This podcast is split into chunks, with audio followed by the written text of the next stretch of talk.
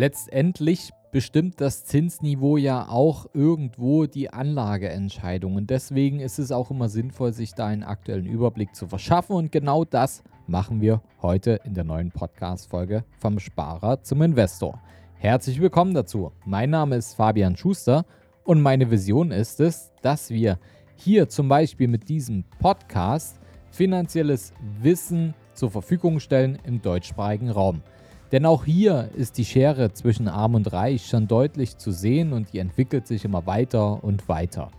Und in meiner Tätigkeit als unabhängiger Berater, mit der ich auch ähm, unser Unternehmen, die Capri, in dem wir deutschlandweit Menschen davon, dazu beraten, aus ihrem Geld noch Vermögen zu machen und vom Sparer zum Investor zu werden, habe ich festgestellt, dass viele einfach auf dem Weg, auf der Schere nach oben gehen, weil sie einfach wissen, wie sie richtig mit ihrem verdienten Geld umgehen sollen.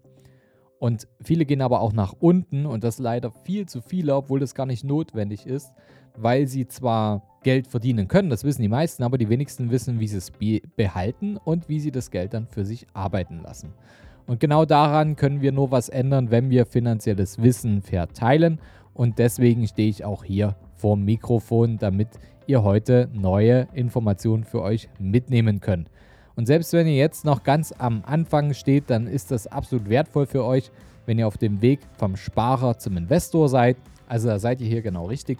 Aber auch diejenigen, die schon Investor sind, können sich heute wieder ein Stück weit finanziell weiterbilden. Und es lohnt sich, hier definitiv bis zum Ende dran zu bleiben. Steigen wir doch direkt ein in das Thema Zinsniveau. Wie sieht es denn aktuell aus? Der aktuelle Leitzins 2021 der wichtigsten Zentralbanken lauten, lauten wie folgt. In den USA, da ist es die Zentralbank Federal Reserve oder auch Fed abgekürzt, da liegt der Leitzins bei 0,25 Prozent. In der EU, da ist es die Europäische Zentralbank, die EZB, da liegt der Leitzins aktuell bei 0 Prozent. Und in Großbritannien, da ist es die Bank of England, da liegt der Leitzins bei 0,1 Prozent. Die USA sagen, dass sie beim Niedrigzins bleiben wollen. Also voraussichtlich bis 2023 soll er zwischen 0% und 0,25% bleiben, laut dem Fed-Chef Jerome Powell. Das äh, hat er zumindest im September 2020 zuletzt geäußert. Der EZB-Rat in Europa hat beschlossen, dass sie bei Niedrigzins bleiben wollen, bis das Inflationsziel von etwas unter 2% erreicht wird. Das wurde im Dezember 2020 als Statement gegeben. Und die Bank of England hat sich im Februar 2021 dazu entschlossen, den Leitzins bei 0,1% zu belassen. Der Notenbankchef Andrew Bailey hat betont, dass die Märkte aus der Entscheidung jetzt keine voreiligen Schlüsse ziehen sollen über die zukünftige Zinsentwicklung. Ähm, sie wollen da sehr transparent sein und äh, niemand sollte da jetzt irgendwelche Signale herausziehen. Nun ja, hier ist natürlich ein klarer Trend abzusehen und gerade bei der Darlehensaufnahme für Immobilien befinden wir uns aktuell in einer ganz interessanten Situation. Denn da ist natürlich das Zinsniveau momentan extrem niedrig und die, das Geld für Darlehen ist sehr, sehr günstig. Die Herausforderung liegt also momentan weniger in der Finanzierung, sondern mehr in der Objektakquise, also überhaupt ein sinnvolles Objekt zu bekommen, was sich gut rechnet und dafür dann eine sinnvolle Finanzierungsstruktur aufzubauen. Und man muss natürlich auch sagen, wenn jetzt äh, viele Gegenstimmen kommen und sagen, naja, Fabian, aber die Immobilienpreise sind ja auch sehr stark gestiegen. Stimmt, definitiv. Ähm, vor allem in, in den Gegenden wie zum Beispiel München oder in Hamburg, Frankfurt, Berlin sind natürlich die Preise sehr, sehr stark angestiegen. Man muss aber auch sagen, dass wir von einem Zinsniveau kommen, das fast zweistellig war und ähm, sich die Zinsen hier irgendwo gesechselt, siebtelt, achtelt haben und sich aber jetzt die Kaufpreise nicht versiebenfacht oder verachtfacht haben. Und vor allem ist doch die Kunst als Immobilieninvestor, sich heute in Gegenden zu positionieren, die morgen interessant sind. Und genau das ist natürlich auch das, was wir mit unseren Kunden pflegen, um da weiterhin signifikante gute Wertsteigerungen hinzulegen. Und gleichzeitig ist aber auch ein Tipp von mir immer, dass eine Immobilie sich auch ohne Wertsteigerung für euch rechnen muss. Nehmen wir doch mal ein paar Fallbeispiele, wie sich da das Zinsniveau ähm, aktuell gestalten würde. Wenn ihr angestellt seid und äh, ihr lebt in Deutschland und ihr verdient in Deutschland euer Geld in Euro, Dann äh, noch gleichzeitig habt ihr gesunde finanzielle Verhältnisse, das heißt, ähm, ihr gebt weniger Geld aus, als ihr einnehmt und ihr habt die Grundvoraussetzungen für Immobilieninvestments auf jeden Fall gegeben. Also, um es kurz zusammenzufassen, so mindestens 2000 Euro netto als, als ledige äh, Person und ähm, dann solltet ihr mindestens eure 6.000 bis 10.000 Euro nochmal beiseite haben, ähm, zusätzlich als, als Eigenkapital. Ähm, aber ich denke, wir haben das hier im Podcast schon wirklich hoch und runter beschrieben. Ähm, klickt euch da mal durch die Folgen durch, ähm, welche Ausgangsvoraussetzungen ihr da mitbringen solltet.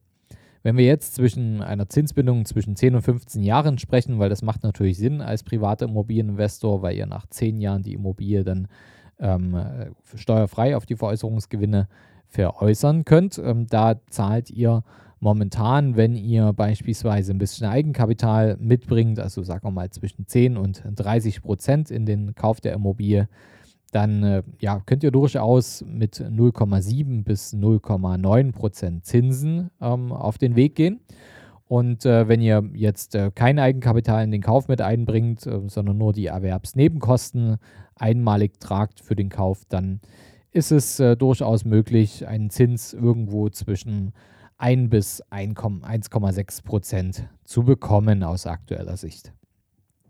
Wenn ihr selbstständig seid und gesunde finanzielle Verhältnisse habt und die Grundvoraussetzungen auch wieder gegeben seid, äh, sind, also hört da zum Beispiel mal in die äh, Folge 101 von uns rein, wie man äh, Immobilien kaufen kann als Selbstständiger oder als Einzelunternehmer, ob das überhaupt geht und wie. Ähm, dann ist es so, auch wenn ihr hier zwischen 10 und 15 Jahre Zinsbindung habt, dann gibt es immer, sage ich mal, so einen kleinen Risikozuschlag, wenn ihr Selbstständige seid, wenn ihr Unternehmer seid. Je nachdem, wie nachhaltig die Bank euer Einkommen ansieht, da liegt der Zins ähm, für eine Kaufpreisfinanzierung, also wenn ihr 100% finanziert und die Erwerbsnebenkosten aus Eigenkapital tragt, dann liegen die Zinsen so zwischen 1,5 bis 3% Und äh, natürlich etwas weniger, wenn ihr Eigenkapital mitbringen könnt und die Bank euer Einkommen als nachhaltig ansieht. Wenn ihr in der Schweiz lebt, beziehungsweise euer Einkommen in der Schweiz erzielt, dann ist es so, dass die finanziellen Verhältnisse und Voraussetzungen genau wie beim Deutschen sind.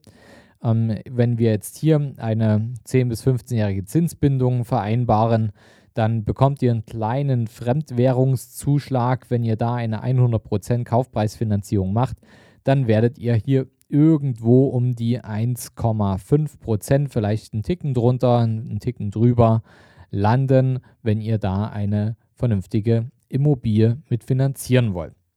Unsere Prognose ist, dass es mittelfristig wahrscheinlich keine Veränderung des Zinsniveaus geben wird, aber die Bewertung der Risiken des Kreditnehmers werden definitiv strenger. Denn bessere Voraussetzungen werden nötig sein, mehr Eigenkapital wird wahrscheinlich verlangt werden und auch die Objektbewertung der Banken kann durchaus etwas strenger werden in Zukunft. Deswegen setzt euch früher mit eurem Berater zusammen. Denn je besser, je genauer, je sauberer, je nachvollziehbarer eure Finanzierungsunterlagen sind, desto höher sind eure Chancen auf richtig gute Kreditkonditionen. Und wenn ihr jetzt in der Lage seid, ein Immobilieninvestment anzugehen, wenn ihr euch jetzt, wenn ihr, auch wenn ihr es nur vermutet, macht euch schlau. Es ist jetzt eine richtig gute Zeit. Ähm, es kann sich jederzeit natürlich auch ein Stück weit ändern durch die ähm, ja, differenzierte Risikobewertung von den Banken.